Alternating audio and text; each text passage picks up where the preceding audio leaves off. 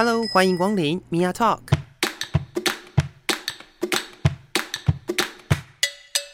每个人都是有趣的书，有着独一无二的故事。一杯咖啡的时间，与你分享生活点滴。Hello，各位亲爱的朋友，我是 Mia。今天呢，我要延续之前曾经讨论过的话题，同样也是在九月初在这个公视播出的一个呃主题之夜秀，然后是名称主题叫做“女生一起上战场好吗？”那我非常有趣的发现，我们的好朋友 Connie 在节目当中，所以我们这一集就要邀请 Connie。嗨，欢迎 Connie。Hello，大家，我又来了。是我们今天的声音听起来比较奇怪的原因，是因为就是 Connie 人在南台湾，所以我们用连线的方式来进行今天的访谈。没错、嗯，是是是。然后呢，因为刚好 Connie 家附近呃在施工。所以我们可以营造一种在战场上的感觉，非常 OK。是不是？虽然我在录音室里面，但是 Connie 在战场上，有一种战地记者连线的感觉，有一点点 没有问题。有有听到了，有听到了，就是这个声音。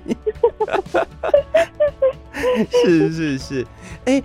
呃，讲到这个公式主题之夜秀，我觉得它都有蛮多有趣的议题可以讨论。距离上一次我自己关注到这个节目，其实是在讨论自杀的议题，自杀遗嘱的部分。呃，它有分三集吧，我记得一集是讨论忧郁症，然后另外一集是讨论绝症的人，然后还有一还有一集是是彝族吗？还是什么？反正就它它它有它有它有区分三集，但是是同一个呃纪录片这样子。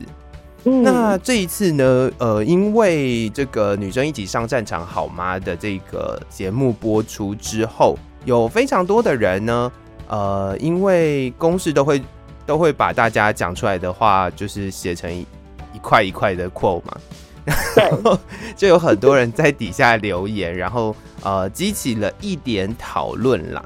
所以呢，我就觉得好像应该要把你邀请回来聊一聊这个主题。确定只有一点讨论吗？呃，蛮大一点的讨论。哎、欸，但是我觉得那个是因为那个是因为演算法的关系哦。就是我身边有一些朋友，就是完全没有被这个东西洗到。哎，嗯，对对对，所以所以我觉得这个是这是跟我自己演算法非常非常有关系。但是呢，我们在进入实际上的主题之前，我比较好奇的是，就是这个公民朋友到底是怎么邀请的？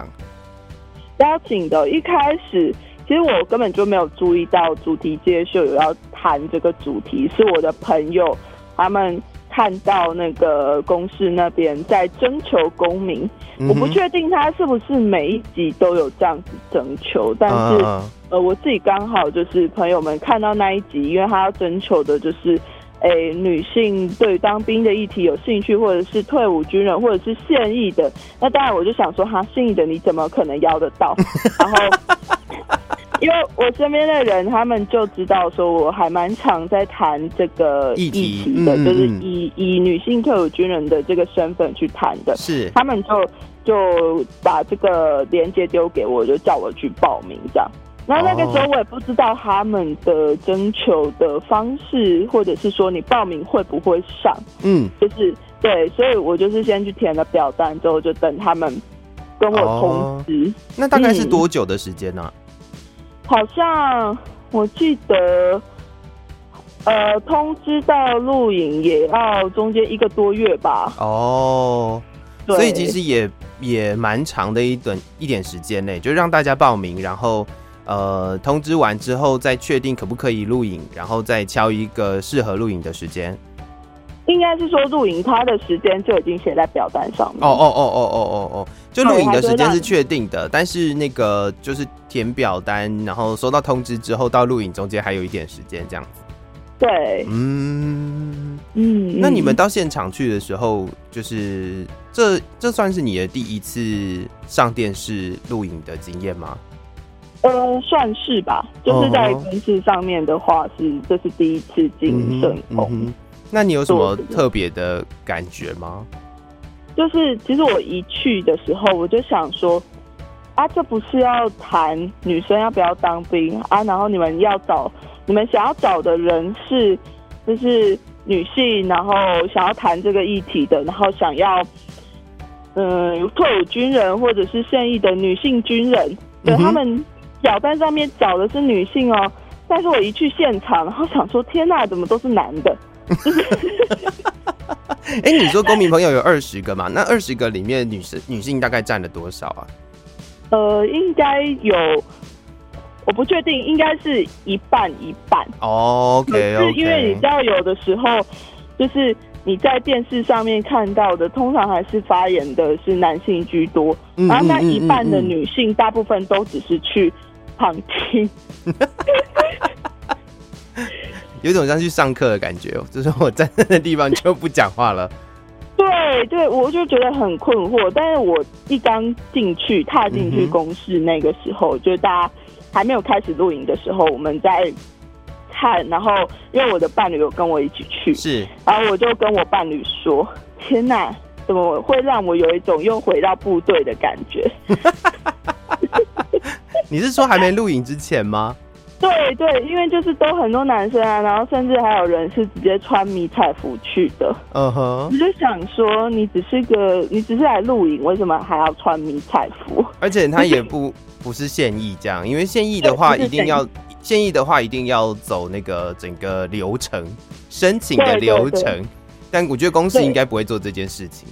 对，对，没有，所以就是他是退役的退伍的军人这样子。我后来发现，其实有蛮多就是非。呃，目前线上的军人非常喜欢穿军服，或者是使用呃军事相关的周边，但他们不一定想当军人。应该大部分是男性啊，所以如果。对于那个呃生存游戏比较有兴趣的啊，是是是生存游戏，没错没错没错。对，就是或者是喜欢枪支等等的，那他其实某种程度就会跟军事是有连接的。嗯哼，嗯哼。但是会做这些事情的女性是相对非常非常少数的啦。嗯哼嗯哼，理解完全理解。嗯、呃，那这个是刚开始录影之前，那你在录影之后有什么样的感想呢？就是真的在整段讨论完之后。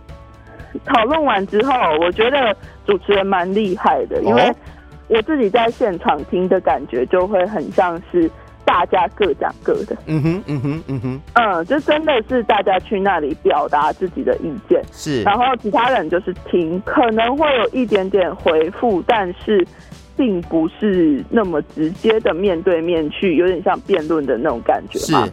是。就是在现场，其实就真的是大家去把自己的想法讲出来。嗯哼，嗯哼，嗯。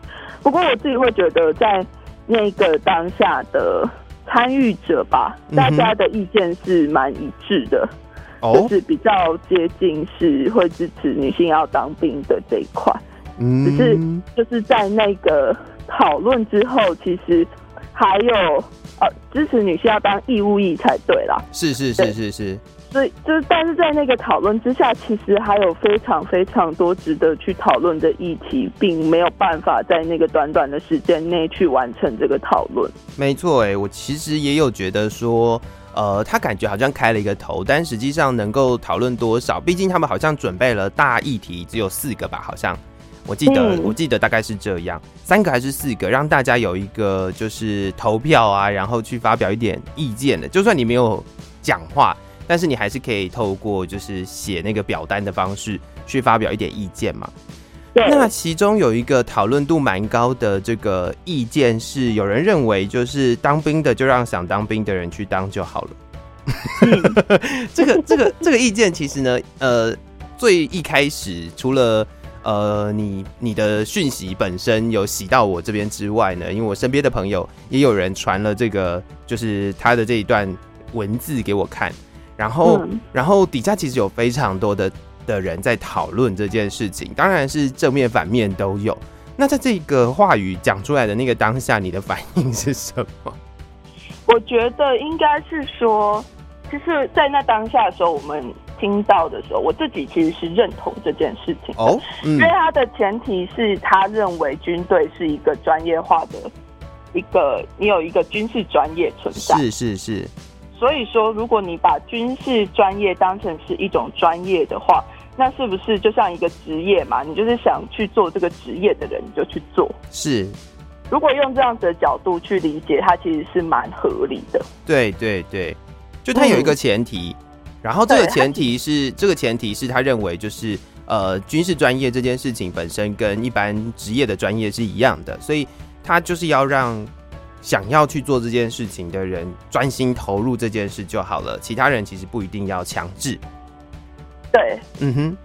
嗯，我觉得如果说在那个当下听到这个论点的话，我自己确实会觉得说，好，如果说你能够把这个专业弄成是你可以学到一些什么，然后你确实是这个专业是可以吸引别人进去去投入的话，那我觉得当然是没有问题的。嗯哼。不过现在的状况就是战争的这个东西，这这一件事情是它是不会。它就是它会影响到的是所有的人，嗯哼，但在影响层面这么大的情况之下，好像已经不能只把军队军人当成是一个职业来看了。嗯，我觉得这件事情，呃，我们换另外一个角度讨论的是，这就是为什么义务役会存在的原因。我认为就是这样，就是因为整个大环境并没有办法让大家真的都呃，比如说实际上想要当军人，或者是呃愿意当军人的朋友加入部队之后，他们并不并不足以去撑起这整个呃国防的这个系统，所以才会出现就是需要义务役的部分。对，嗯哼嗯哼。对，可是对啊，但是这个这个也其实也还蛮复杂的啦。是啊，是啊，是啊，他需要去讨论整个 之类的。是是是，还有什么什么社会上面的观感啊，然后还有训练量啊，跟训练内容本身，其实它有很多很多层面要去讨论啦。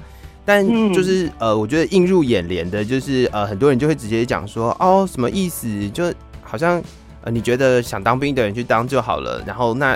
就有的人会提说，像是比如说，呃，我我就不想上学啊，为什么我要去受义务教育之类的这种话？其实，其实我觉得，呃，他们本质上是不同的，但是其实，呃，在我觉得在每每一个政策的制定底下，其实都有它原本该有的一个目标跟它的目的啦。我觉得是这样。我我觉得是，嗯，而且如果说他就是。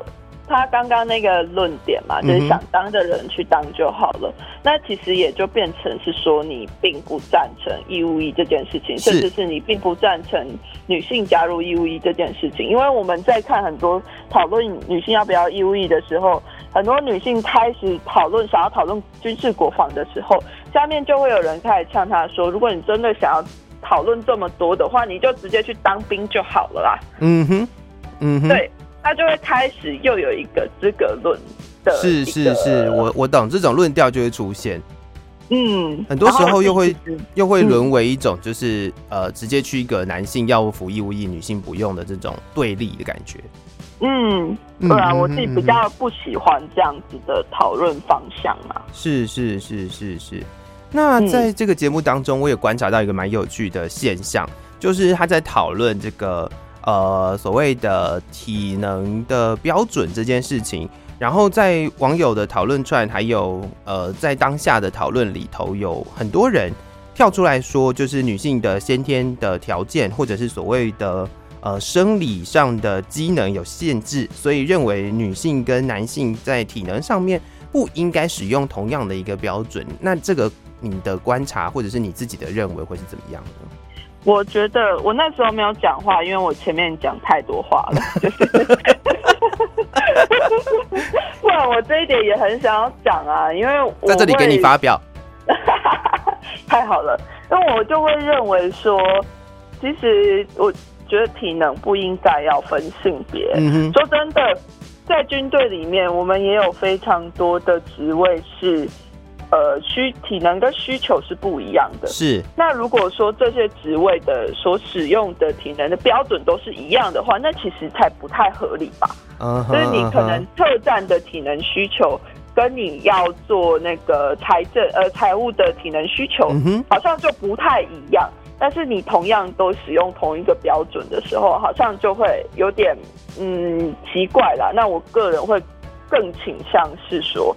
你是什么样子的专长？嗯哼，那你就去使用相对应的体能标准。你不管是男性还是女性，你只要符合这个体能标准，你就可以去操作这样子的专场，然后你就可以去加入这样子的部队。不然，其实很多的男性也没有办法通过体能标准的检测啊。嗯。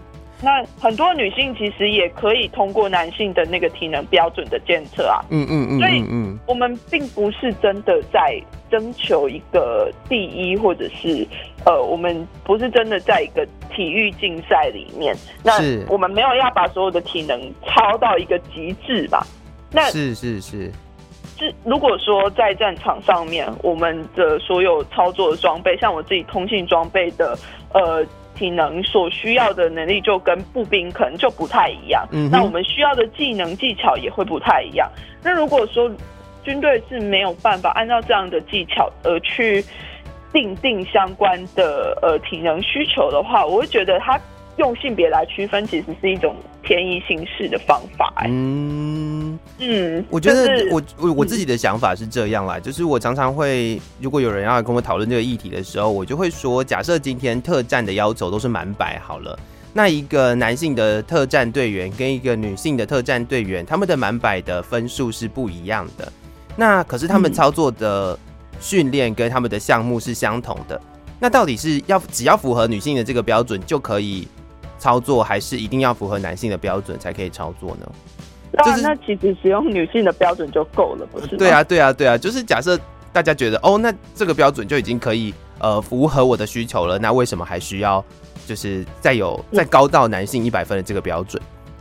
对啊，所以就会变成说，好，你在体能上面分性别，那大家一定就会开始觉得你是不公平的嘛。男生也会觉得说，哦，为什么男生一定要这么的？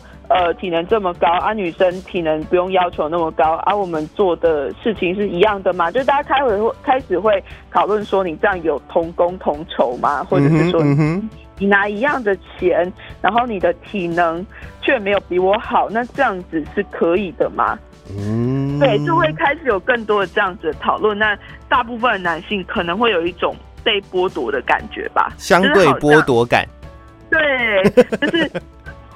为什么你的标准比我低，但是你拿到的东西跟我一样多？嗯哼，嗯哼，对，但是这可这也不是女性的整体的问题啊。嗯嗯，因为它就变成是说，哎、欸，你从性别上面来区分，那它就是一个呃很大的选择上面的错误啦。我个人，我个人会这么认为。是是是，嗯、那毕竟我们的。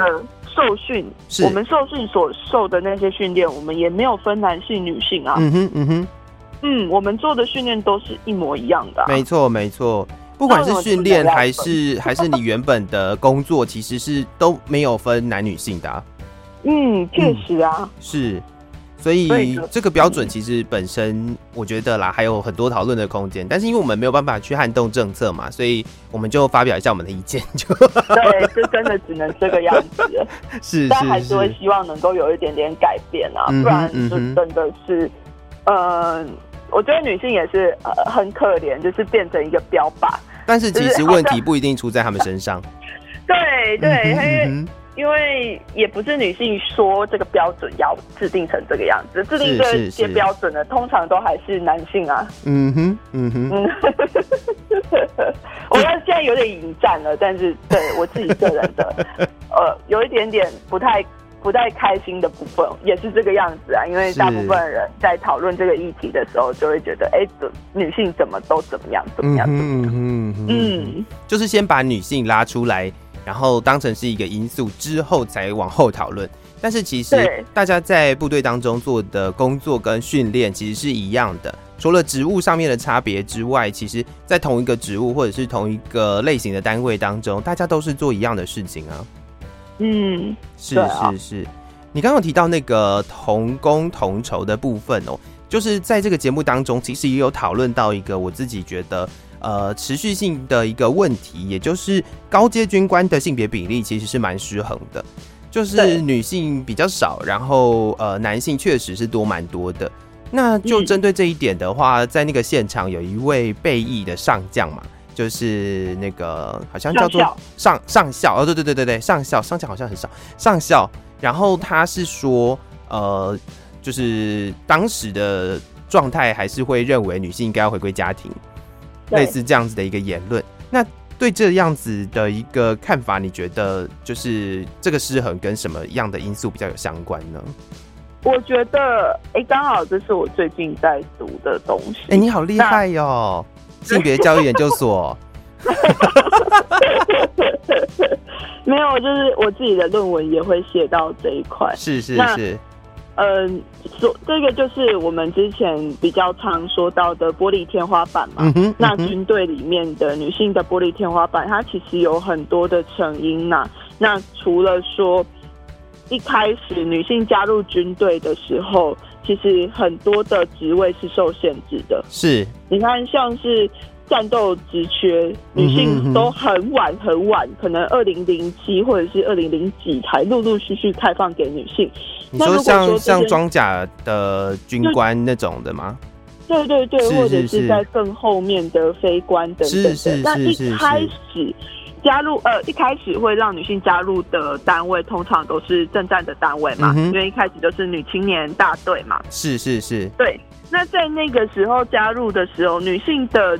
尽管就是他要往上升迁的管道，其实并没有那么的畅通。嗯嗯，那在这个不畅通的状况之下，其实就相对非常有女性就会很难有一个完整的所谓的跟男性一样完整的呃升迁管道去完成这样子的升迁。是是是，就是所以你当然升不上去嘛，然后大家就会觉得说，甚至是升上去了之后，大家还是会觉得说，哎、欸、你。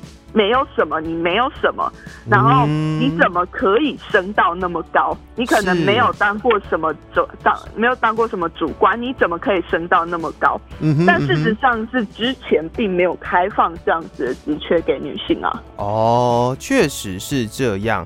就是在节目当中，其实也有提到那个呃，就是张玲玲嘛，她也有提到说，他想要申请跟长官报告说，他要申请一个营辅导长的职务。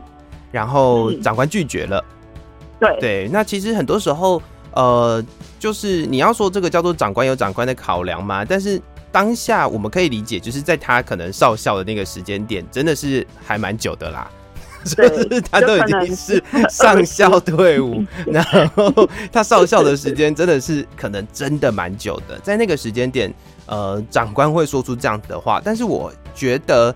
或多或少也有部分的长官在现在，虽然可能真的少很多了，但是还是会有这样子的观念出现。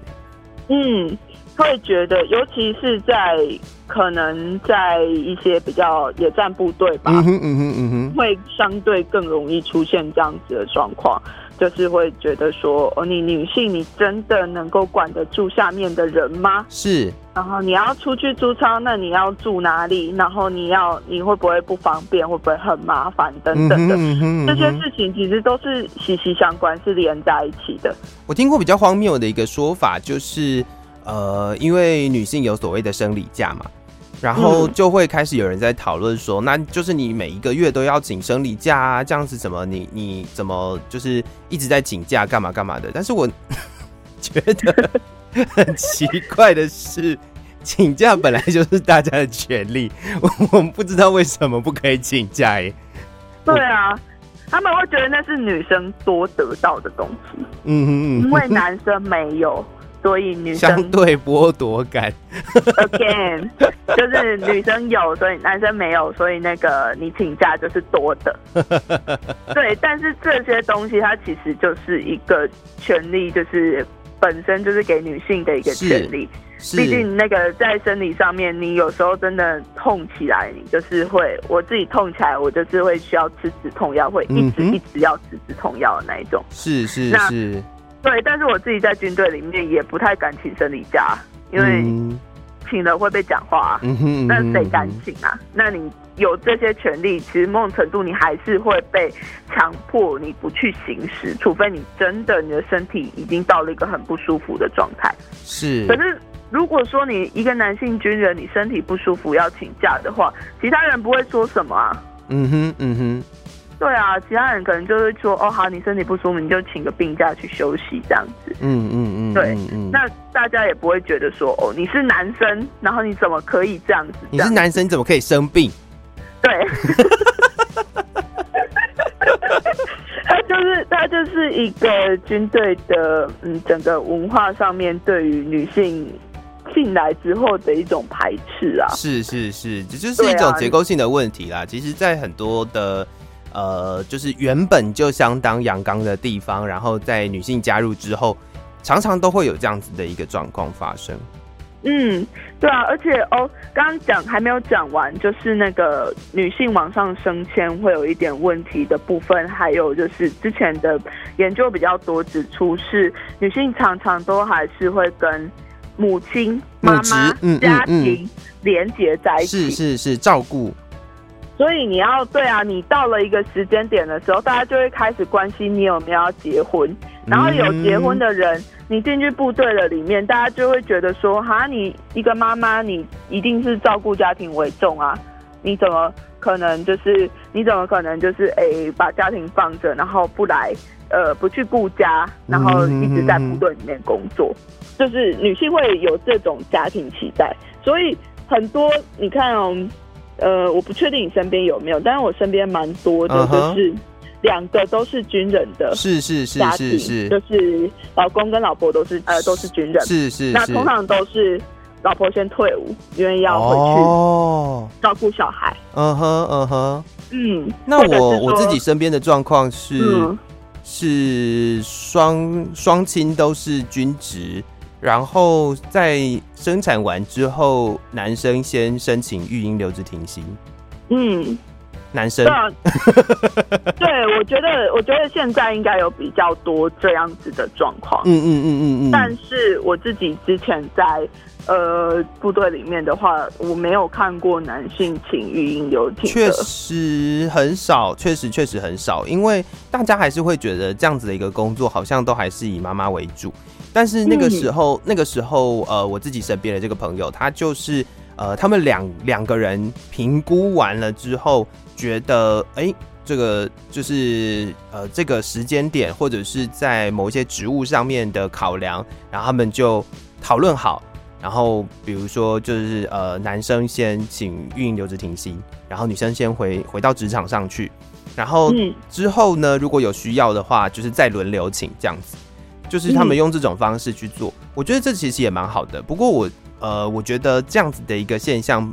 目前看起来可能也不那么普遍，就是呃，还是会有以女性先做这件事情为主的一个既定的感觉。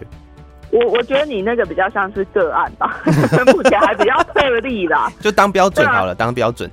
嗯，对，因为我之前更多看到的是，哦，在甚至是他们是男生，男性是军人的，然后、嗯、呃，女性是。外面的名人。是是是，后来就是有小孩之后，他男性军人根本就没有办法照顾家庭的时候，那他就是只能走上离婚一途。哦，就变成是说，好像，但是如果是女性是军人，然后男性是外面的名人的时候，嗯哼，就会变成是，哎、欸，很多时候是女性退伍，嗯嗯嗯嗯，离开那个职场是，而不是离婚。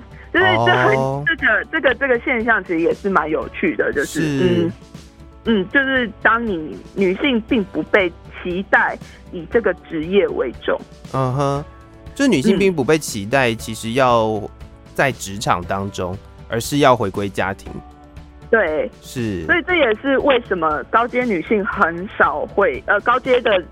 长官很少会有女性啊，因为很多我都会称她是走到一半就夭折了，根本还没有往上升迁，她就已经退伍了，就已经是呃决定不要再继续了。是是是，除了刚刚提到或者是在节目当中有提到那个呃，可能会有人觉得有一些管理上面的不方便，或者是你刚刚提到的可能要回归家庭的这个。呃，这个部分上面的一些考量之外，我自己的观察会是，其实在，在呃军官的养成教育上面，在招生的时候，男性跟女性的比例本来就差很多了。对，然后所以呃，他并不是不分性别的招，所以他那个呃，就是到部队去之后，其实男女性的比例本来就差很多。对啊，所以你说以你说这些人，假设假设十个人，总共十个人里面可能只有一个女性的状况下，那那个女性可能就是呃，可能到了某个位置之后，然后某个时间点到了，然后可能这剩下的九个男性他有退伍了，大概三四个，然后可能还剩下五个。然后那个女性退伍了，然后就哦没有了哦，不是因为我们不让女性升迁啊，是因为没有女性可以选择啊，这样就是就是常常会遇到的问题，基数不够大没？对呀、啊、对呀、啊，常常会问到的问题，或许是这样。对啊，就在这样加加减减之后，事实上这个军队里面的女性要往前，要尤其是要往高阶的呃高阶高阶。高阶军官的性别比要往上提升，其实是有点困难的。是，而且我觉得啦，我自己的观察也是，我觉得在部队当中，大部分的人呢，都还是会倾向让女性的军官去担任一些认为女性才能够做的事情，比如说，呃，就好比最早开始招收女性的，像是可能财务的。或者是呃，就是政战的部分来讲的话，军医也是。哦，对对对，那这些这些原本就是呃比较早开始有招收女性的军官，然后呃他们也慢慢的有机会往上升的一个一个一个状况啦，所以呃我们常常会说，就是哦第一位女性的将军哦可能就真的是政战的，然后对，然后呃在这样的一个现象当中，其实我觉得女性在部队当中还是。会被期待要做一些就是女性的事情，是啊，很多人都会觉得女生在部队里面就是要当妈妈，你要当辅导长，你就是部队的妈妈嘛。我我我想到了另外一件事情是，就是我自己有发现，其实在中国大陆的女性军人啊，就也很多都是在那个所谓的宣卫的单位，你知道吗？就是、嗯、就是唱歌跳舞的表演的。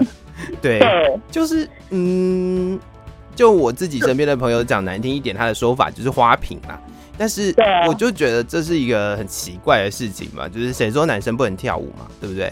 虽然现在义工队其实男生跳舞的也很多，但是我是觉得说，就是大部分的人都还是会就是认为女性她有一个呃，就是某一些职务或者是某一些工作，还是要维持以女性去执行。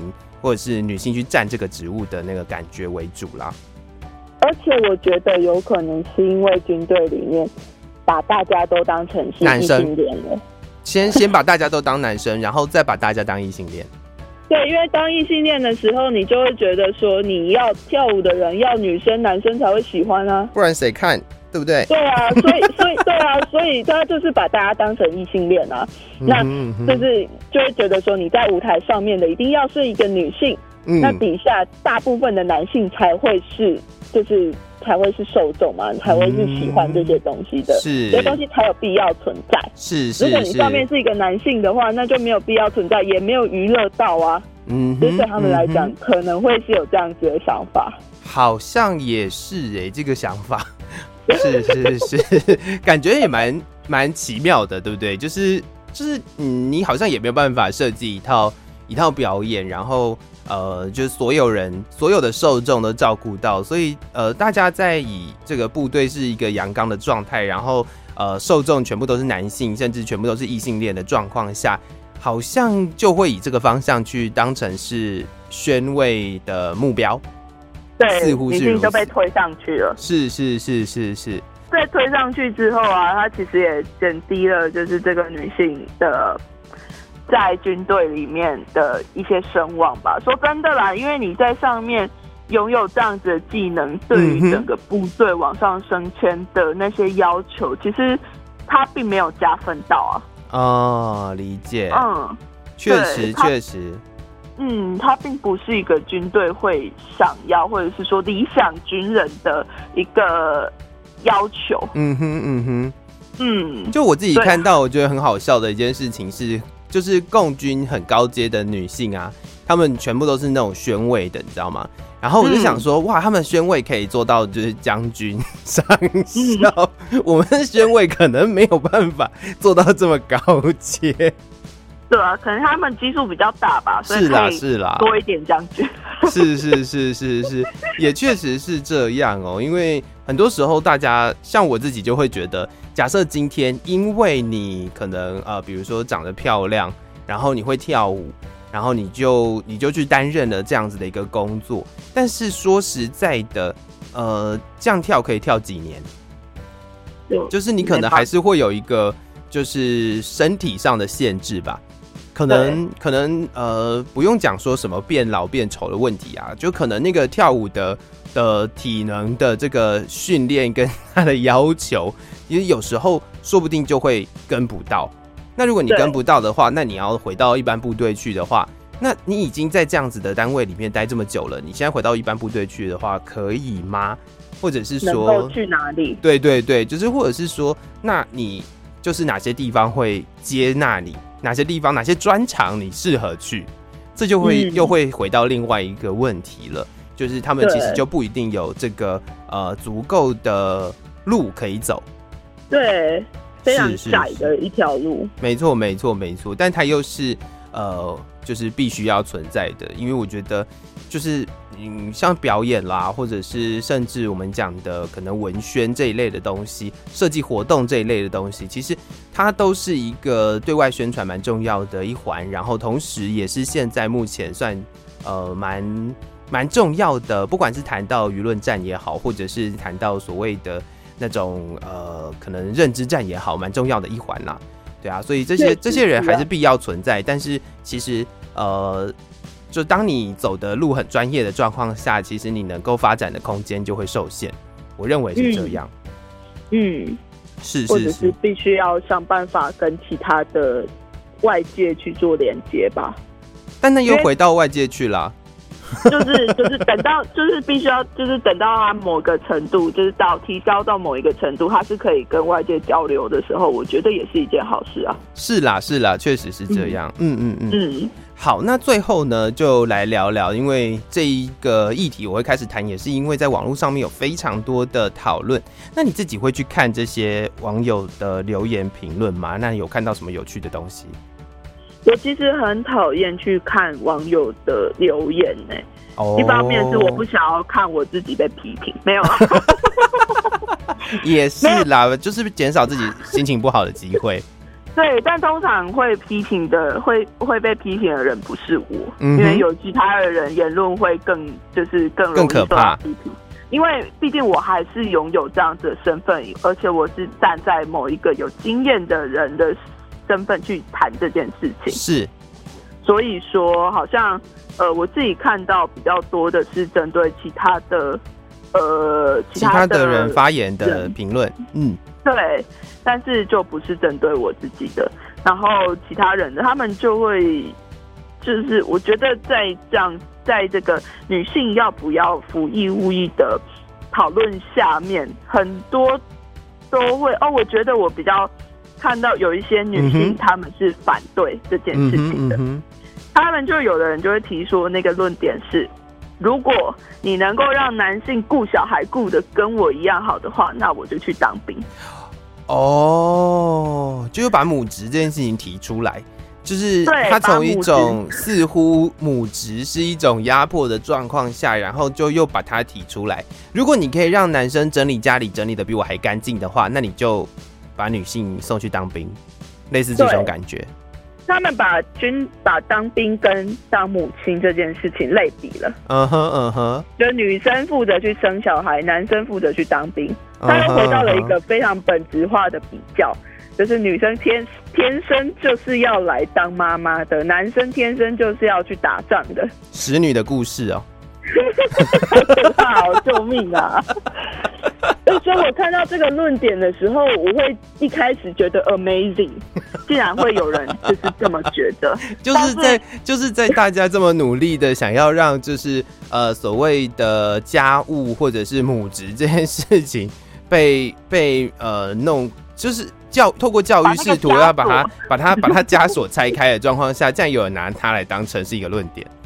对，可是有的时候好像也是蛮能够理解这件事情的，因为在过去的，因为我看到那些论点，我点进去他们投，就是大头贴进去看，是是是，然后可能看起来年纪确实都是比较稍长一点点的女性，哦，所以好像就比较可以理解说，哦，为什么他们会觉得说，哎，把母职这件事情可以直接拿来跟军职来做一个比较，嗯哼，那在。对啊，因为过去也是有很多人反对女性当义务役的论点，就是因为女生要怀孕呐、啊，女生要是是是，女生要就是要生育，所以没有办法去当义务役。嗯哼，但是到了现今当今，大部分的女性其实是没有这个生育的，呃。规划的是，或者是说有一些像我自己本身就是女同志嘛，嗯、那我本身也没有，就是就算我有伴侣，我也不会一不小心就怀孕的那种概念。嗯嗯嗯嗯、对，那当这些人你用这个母职的角度来去谈的时候，它就是一个非常不合适的一个状态。讲到这里，我突然间想到另外一个我最近看到的新闻，我也觉得是超级无敌荒谬的。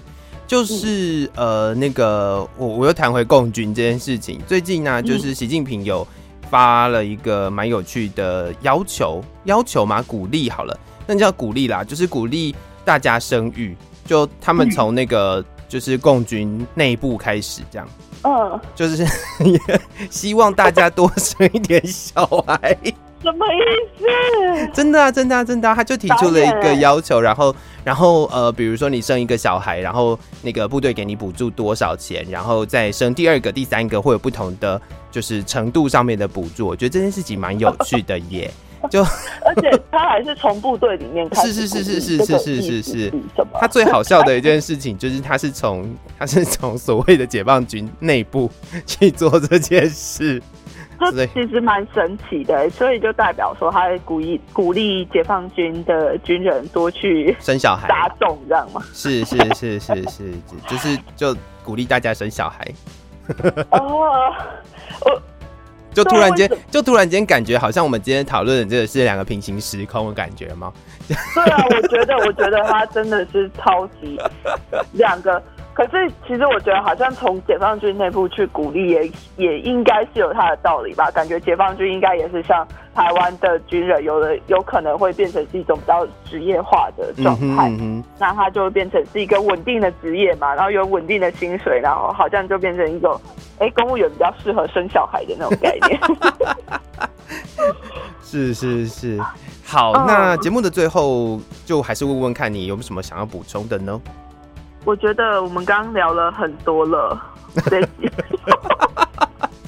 好、哦，还冷汗直流哎，还好啦，还好，而且你那个隔壁打墙壁的声音真的就少很多了，突然间，对，可能知道我们要录音吧，可能吧，是，是，赶紧去休息。